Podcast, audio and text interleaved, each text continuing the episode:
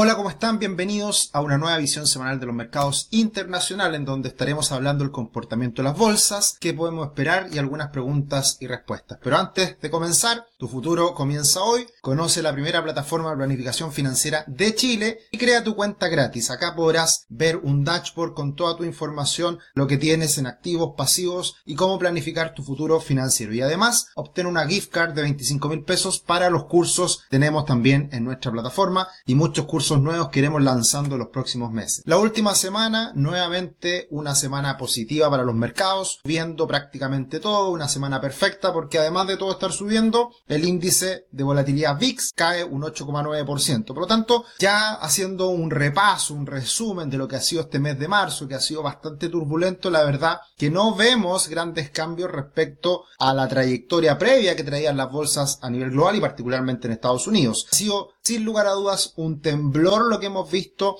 en, con respecto a los bancos norteamericanos, pero esto no ha tenido consecuencias mayores para los mercados. La última semana el tablero es bastante verde, como lo anunciábamos recién con las alzas de los principales índices, y tenemos que el sector tecnológico sigue avanzando con bastante tranquilidad. Google subiendo más de un 3%, Netflix subiendo más de un 8%, Nvidia más de un 4%, Apple más de un 3%, y el sector financiero, que era el que estaba principalmente rojo en las últimas semanas ya comienza a cambiar de tono, a cambiar de color y en el costado izquierdo abajo vemos que algunas empresas como Visa, Mastercard, entre otras, han tenido una semana positiva. También ahí se puede apreciar Goldman Sachs subiendo cerca de un 3%, UBS, USB, perdón, em, bueno, Berkshire Hathaway también subiendo y algunas que caen levemente como JP Morgan, Bank of America, Wells Fargo. Pero sin lugar a dudas que esto ha sido un temblor, no ha sido para nada un terremoto como muchos quieren hacerlo ver. Esto ha sido solamente un remesón que obviamente a partir del alza de tasas que hemos visto por parte de la Reserva Federal iba a generar alguna consecuencia en los mercados. Y eso se está viendo ahora precisamente en las quiebras de estos bancos como Silicon Valley Bank, como Signature Bank y Credit, Suisse. Por tanto, esto es una noticia que sigue, sigue desarrollándose, hay que seguir atento, pero por lo que hemos visto hasta ahora, la verdad que no cambia mucho la situación, no cambia mucho el panorama. Y algo que fue muy positivo eh, en la última semana eh, fue obviamente lo que nos dice la Reserva Federal de Estados Unidos, que sube la tasa de interés en 25 puntos base, pero como ha sido la tónica, y este gráfico lo muestra muy bien, Jerome Powell no ha sido muy favorable, muy positivo en sus declaraciones, en su comunicación. La verdad que suele ser que cuando ha hablado Jerome Powell ha generado movimientos a la baja en el mercado. En el gráfico de arriba aparece cómo han sido las reuniones de la Fed con su comunicado y el comportamiento posterior del Standard Poor's 500 después de que se entrega esta decisión de tasas. Y en general vemos una gran caída desde el momento en que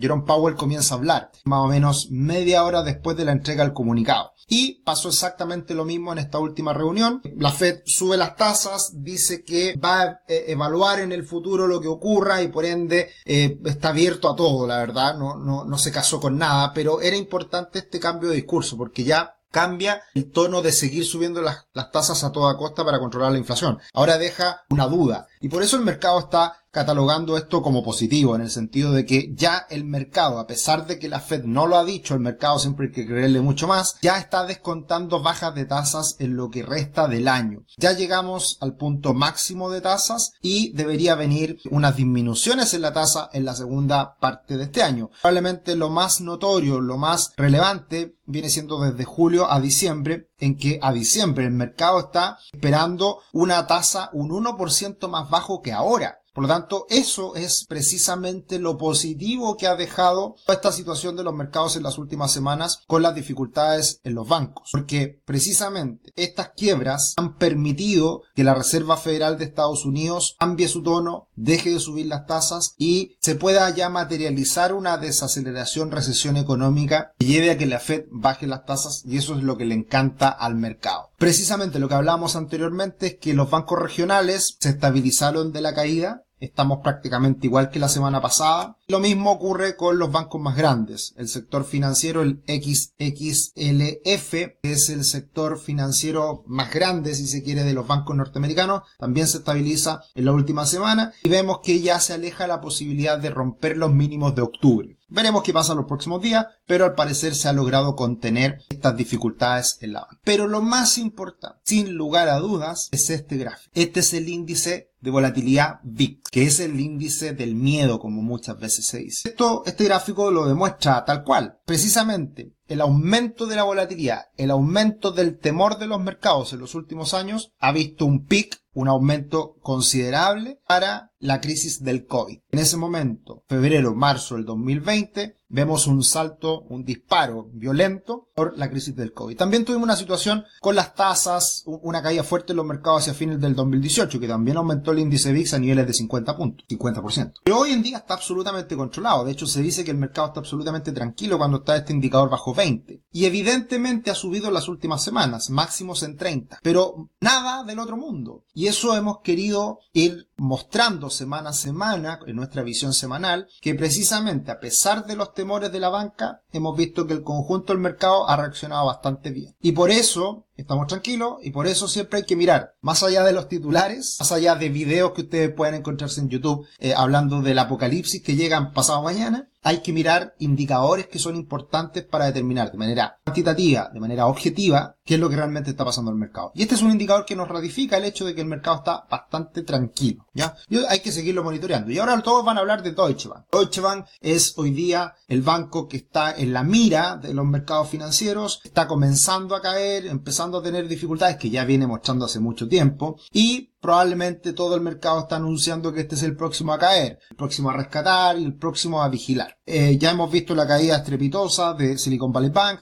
de, First Republic Bank y de Credit Suisse. Pero Deutsche Bank es el próximo y hay que tener, hay que estar atento a lo que pase con esta situación. Vamos a comentarlo un poquito más adelante. Muy importante respecto a la visión de las tasas es que el bono del tesoro de 10 años ha caído nuevamente este soporte clave que está en los 3.30, 3.40. Y si llega a romper ese soporte, ya estaríamos viendo un cambio definitivo en las expectativas de tasa de interés a futuro para Estados Unidos. Así que este es un indicador que venimos comentando hace meses y que hay que ponerle mucha atención porque si es que llega a romper ese soporte, todo estaría apuntando a que los mercados deberían seguir recuperando. Y como hemos visto en las últimas semanas, el Standard Poor's 500 ha ido corrigiendo, ha estado ya en una situación media lateral, algo así como un triángulo, está en duda, pero no muestra ninguna situación difícil, ninguna situación compleja en que podamos ver un descalabro en las bolsas en el corto plazo. Contrario, está en una zona de indecisión y veremos por dónde rompe. Rompe hacia arriba o si se sigue debilitando. Va a ser muy importante lo que pase con el bono del tesoro de 10 años, porque si es que este bono del tesoro de 10 años cae, rompe este soporte, debería ser algo muy positivo para la bolsa. Y también los dejamos cordialmente invitados a este encuentro de inversionistas inmobiliarios el 22 de abril. Aprovechen hasta el día de hoy que tenemos descuento del 50%. En los próximos días, semanas van a ir aumentando los precios. Hoy día está a precio regalado. Vamos a tener una jornada completa, muchos expositores. Esto va a ser presencial y streaming, presencial en el Hotel Renaissance eh, en Santiago. Y muy importante, con cóctel, con eh,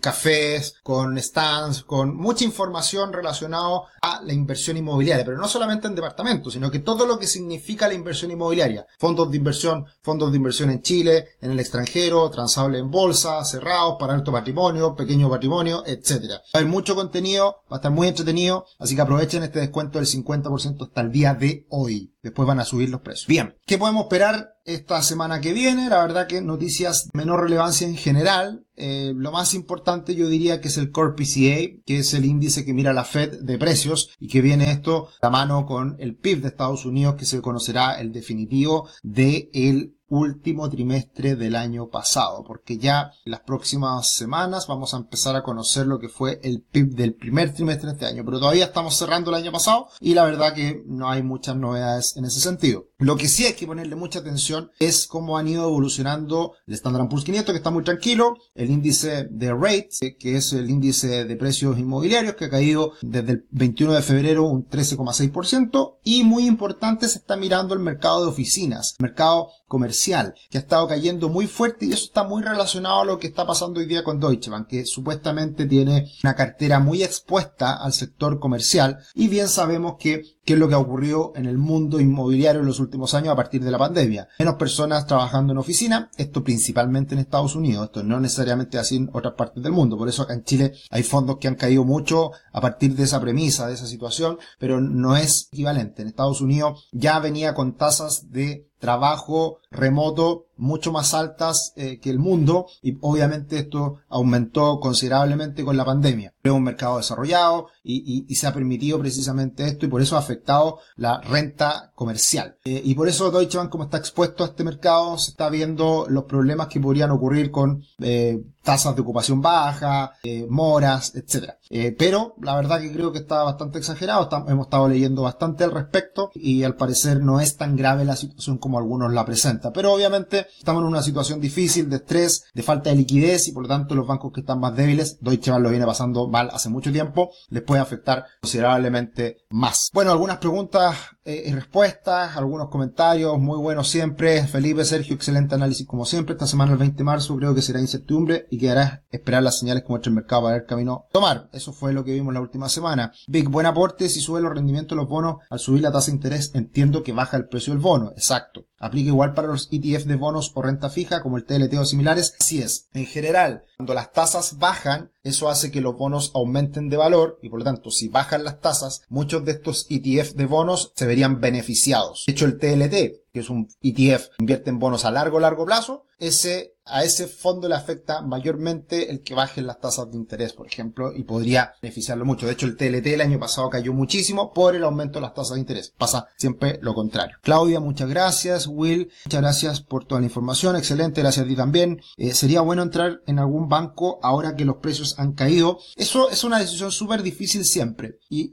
evidentemente nosotros no damos recomendaciones menos de una acción en particular y creo que cuando uno no conoce la situación financiera de una empresa, cualquiera sea, es difícil de, a, partir de una caída, tomar una decisión de compra porque cayó mucho. Y ahí yo diría que, sin lugar a dudas, mirando los gráficos que hemos visto anteriormente del sector regional bancario o del sector bancario en su conjunto, evidentemente ha caído un todo y está llegando a precios que son interesantes. Y ahí yo siempre, en estas caídas de un sector en particular, a no ser que esté eh, eh, ocurriendo una catástrofe, por ejemplo, lo que ocurrió en la crisis.com eh, en los años 2000 con las acciones tecnológicas y después en el 2008 con las acciones bancarias, financieras, la caída fue brutal y no se recuperó por mucho tiempo. Entonces también hay que tener en cuenta eso. Ahora no es la situación y por lo tanto puede ser una oportunidad, pero yo más que apostar por una acción en particular, yo, yo apostaría por el sector en su conjunto. Sector regional, mucho más riesgo. Sector bancario conjunto, menos riesgo y puede ser atractivo. En ese, en este contexto, está para entrar en petróleo y oro o en las tech. Eh,